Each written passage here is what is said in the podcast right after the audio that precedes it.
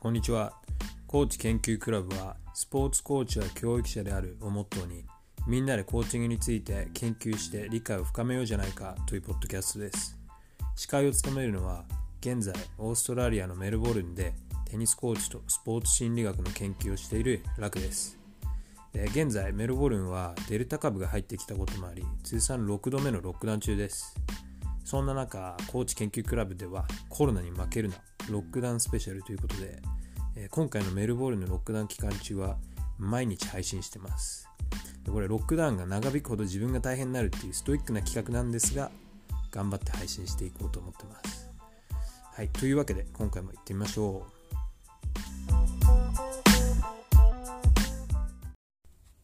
はい、どうも、コーチ研究クラブ24回目になりました。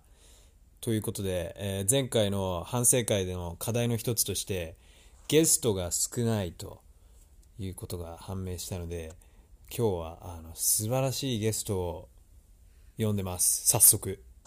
行動が早いね部長なんで、えー素晴らしいゲスト、えー今隣に座ってるんですけど嫁のゆめです。よいしょ。誰も呼ぶ人い来てくれるゲストいないからってうちをもう乱用してるよね。えいやファミリーだから。もう飽きたでしょそろそろうちゲスト。いやでもだからね前回のあの、えー反省会ないし、あのリフレクティブプラクティスって呼んでたんですけど、の、えーに基づくとやっぱりあのゲストが出てる回がね、再生回数が伸びるんですよね。でどうせポッドキャストになったらいろんな人に聞いてもらいたいんで、うん。じゃあゲストが来るんであれば再生回数伸びるんであれば一番身近なゲストを。まああとはラックン一人のあのやっぱトーク力をもっと伸ばしていかないとね。べしゃり力がね。一人でも聞いてもらえるようにしないと。いやもちろんそこはあの日々精進なんだけど、うん。でもやっぱりあの2人で話してる方が話の幅が広がるんでうん。そこはねもう否めない。あの2人1人は2人には勝てない、うんうんそうそうだね。うん。まあ、というわけでね今日なんであのあなたを呼んだかというと、うん。あの俺あんまりコロナについて話すのやめようって言ったんだけど、うん。ちょっといろいろロックダウンについて夢にも聞きたいことがうん。あって、まあ、率直に言うと、うん。今までのロックダウンで夢がやっぱり、あの最初の方はね夢はロックダウンね私ロックダウンなんて楽勝みたいなことを言ってていつのロックダウンそれって？去年あたりはねそんな、あいつ去年の最初の方。うん、でも今年に入って急にねなんかやっぱ夢がね弱気になった気がするから。であのコーチ研究クラブ部長としてはやっぱねファミリーの嫁のメンタルを守るのも俺の仕事だと思ってるんで。いやいや今年入ってからというかもう去年の長々ロックダウンしたのでもう飽き飽きしてるよ正直。あだって去年結構肌荒れしてたようち。あ多あ分。肌荒れで測ってんだねそいれや多分なんかどうしてもニキビとかがこう治んなくてそれって多分コロナのそのロックダウンのストレスなんじゃないかなってうちはもう思ってた。何いろんなこと試してもニキビ治んなかったの。へえそんなことがあったんだ。だからやっぱえ覚えてない？いやあんま覚えてないかな。うちはすごいニキビ治んなかったなっていうイメージ。それはやっぱあのダイエットしててあの土曜日にチートデイやってやったらいろんなもん食ってたとかあんのかな？いやうーんいやダイエット前からだったと思うんだけど確か。あーそっかそっか。うん。あのーまあ、もちろんこれあの日本の人が聞いてるのが多いんで。あそうなんだ。あのなんかねそうだからあのこれアンカーって使ってんだけどアンカーのあのアナリティクス見てるとやっぱり日本がね、あれな7まあ割近く、日本語だしね。まあねそうそうそう。でだから多分ロックダウンってものに馴染みがないと思うんで、うん。パパッと説明するとうん。あのロックダウンっていうのは要は家から出れないというか行動制限国からされちゃうんで、うん。えっとメルボルンの場合はあれなんだっけ？外出ていい理由がスーパーで買い物とか、うん。薬局とか行くの買い物の理由と、病院医療関係うん、とか介護とか。介護ね。それがあとはまあ2つ目、学校とかね勉強もし行かなきゃいけなかったらあでも仕事もそうだけど。まあ基本的に学校は全部閉鎖だけどね。うん。うん。えと仕事でしょ。ー、と仕事あと運動できる人はね運動か。うん。運動1時間まで。1時間になったんだっけ？1時間だったと思う。の4つだっけ？そう。あ5つ。5つ。うん。ワクチン。まあそれは医療に入るけど今言ったよ5つうん、えだから5つって言ったじゃん。5つか、うん。はい。で5キロ以内ね。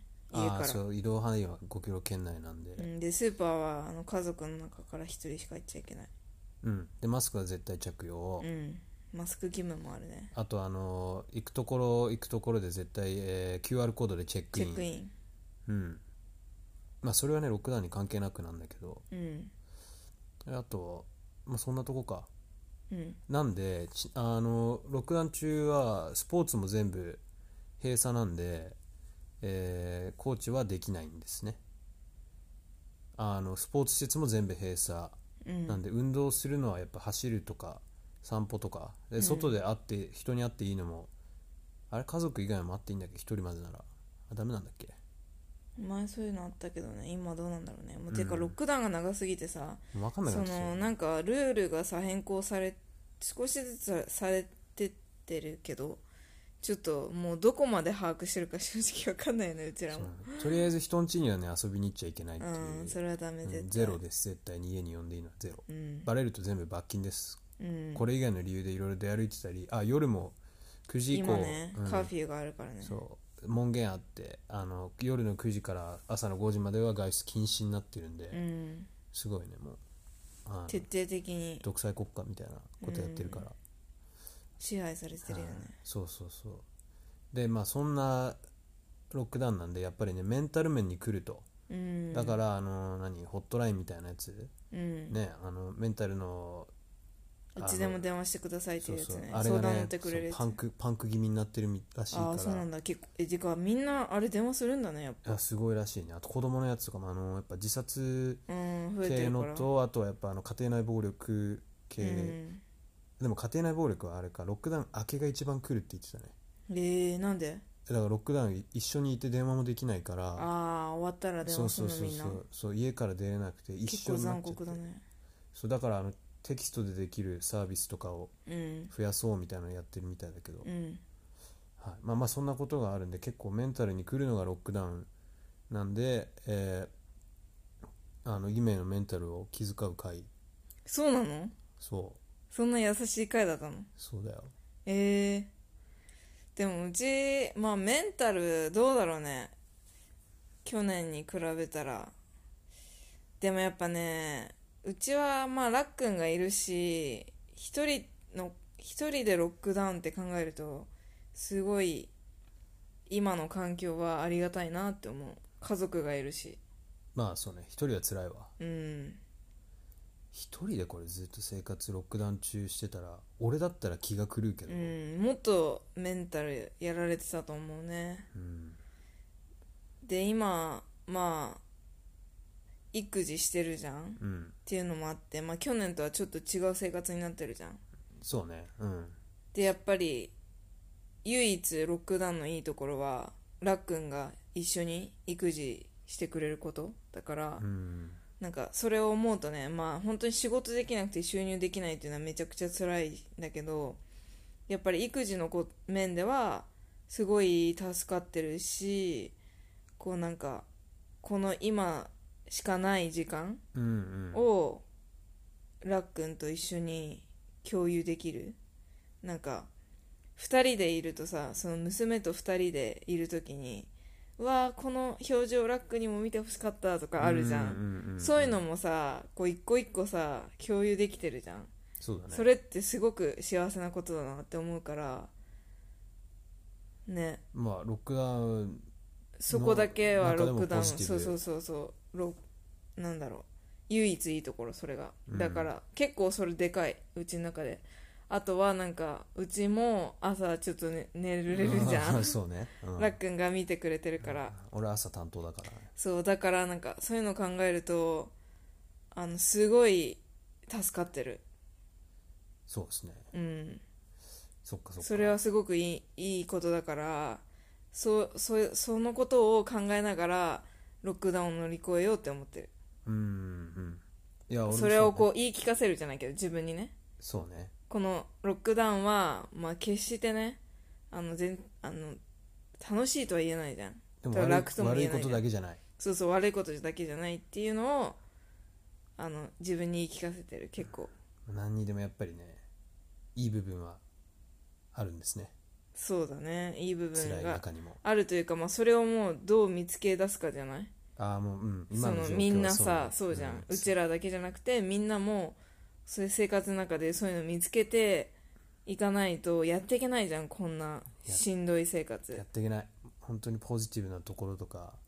見つけ出さないと、あとね俺思うのがねやっぱね自分に少し優しくなれないとマジこれ辛いからロックダウン、あのなんかねロックダウン中にやっぱね家にいるとなんかね物事がはかどらなかったりするうんうんうん。わけよ、多分言ってるねしそうそうそう。仕事とかも多分なかなかね特に子供が家にいる人があのリモートで仕事やろうと思っても今ほ保育園も空いてないし、うん。はかどらないと思うんだよね。でもそこをやっぱりあの自分を責めずに。うんであとちょっとやっぱねメンタル的にねちょっと落ち込んでたりとかでうん。それで手がつかないっていう人もいるだろうから、うん。それをねやっぱりあのちゃんとこういう状況だからそれでいいんだよとあんまりプレッシャーをかけすぎないっていうのも大事なのかなと俺は思ってます、うん。大学院のこともあるんだけど、うんうん。なんかあとあのやっぱずっと家族と一緒っていうのも結構しんどいじゃん。うん。うんあの、うん。一緒にいすぎる問題？ああるある。それもあるからなるべくなるべくというか、まあ、ちょっと意識してるのがやっぱラックンとラックンが一人になれる時間をたまに取るのと、うちが一人になれる時間を取るっていうのをちょっと意識してる。だから私がミラさんと散歩行ったりうちが一人で買い物行ってラックンがみあの娘うん。と一緒に家にいたりっていう時間を取るのも大事だなってめっちゃ思う、うんうん。いや本当あのロックダウンは結構多分あの行き詰まってくるからカッねプル別れる理由にもなり得る。そうそうそう。絶対あり得る。逆にね。そうあの逆に今ね赤ちゃんもいっぱい生まれてたりするけど、うん。ロックダウンのおかげで。その一方だよね。絶対別れてるカップル多い。とかそのだから家族が一緒にいすぎて家庭内暴力とかも出てくるあありわけでしょ。えるありえる、うん、あの旦那さんが DV したりとかあるわけでしょ。逆もありえるからね、うん。うん、やっぱ今までねある程度の距離感とかある程度自分の時間があったものが急にここまで近くなるとなんかそれもそれでねストレスたまるんだよね。それに隠れてたというかその下にあったものがなんかこううん。表に、表立って出てきちゃってうんうん。それがね、まあ、暴力とまでいかなくても口でとかもあるだろううんし、うん。ありえるよね。うん。だからその一緒にいているのもあのすごい大事なんだけど各自の時間も必要だなってめっちゃ思う。一緒に住んでてもね、うん。少しぐらいは別に毎日じゃないじゃん、うん。週ほんと12回でもお互いねラックンもだから走りに行ってるじゃん、行く。あーやっぱ運動はやっぱり、ね結構な頻度で、うん。だからそれもうちもあの大事だなって理解してるから全然ラックンには走りに行ってほしいしうん。そこでリフレッシュできるじゃんラックンも、うん。そうね。あのやっぱ運動でもしてちょっと汗でもかいて、うん。っていうのは俺のやり方だから発散のうちうんうん。うん。はいそうね。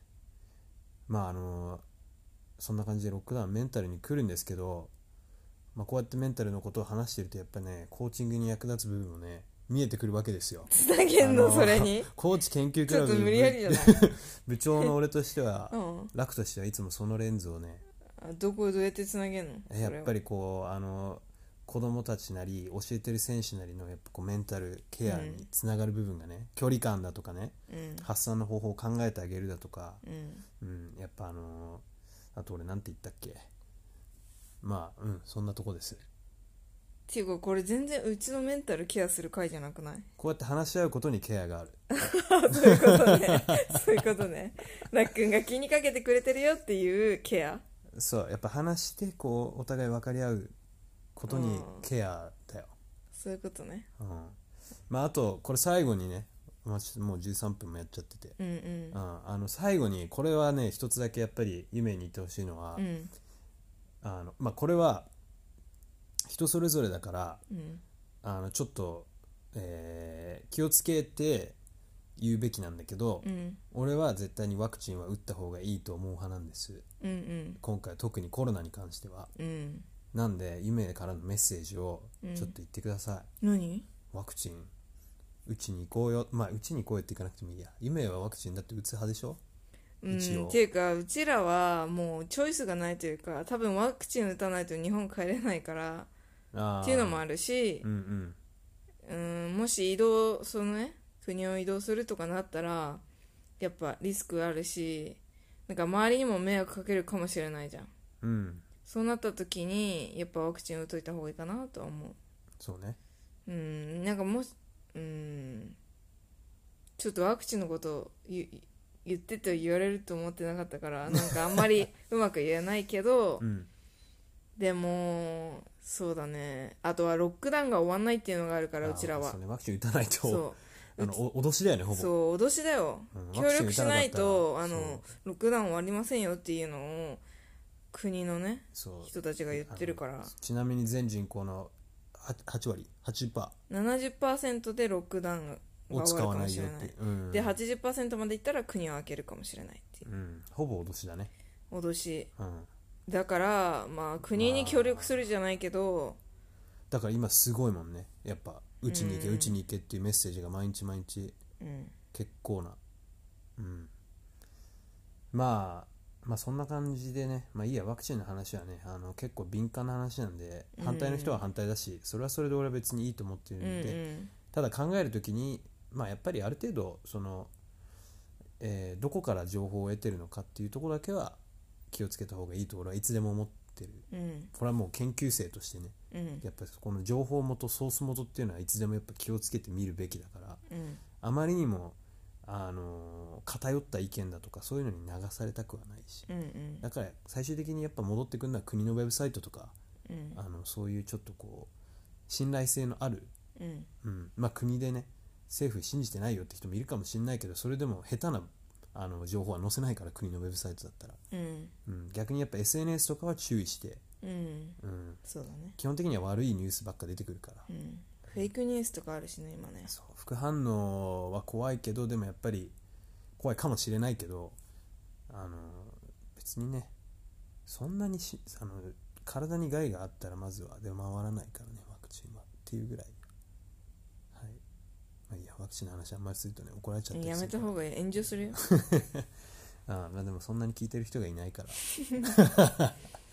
まあいいや。はい。そんな感じでじゃあ夢あのゲスト出演ありがとうございました。はい。うちらの YouTube もぜひチェックしてくだあさい。YouTube あります。えっとじゃあ、はい、宣伝どうぞ。えーまあこの前も宣伝したんだけど、うんどうぞどうぞ。毎回どうぞ。あーあの YouTube やってるんでよかったら。あじゃああの一応今回のこのあリンク貼っといてラップリンク貼っときます。今回のエピソードのあれ、何解説のとこ？うん。あの概要欄のとこにはリンク貼っとくんではい。まあよければ見てください。はい。はい。まあじゃあそんな感じで今日のゲストは嫁の夢でした。はいありがとうございました。はいどうも。じゃあ次回もよろしくお願いします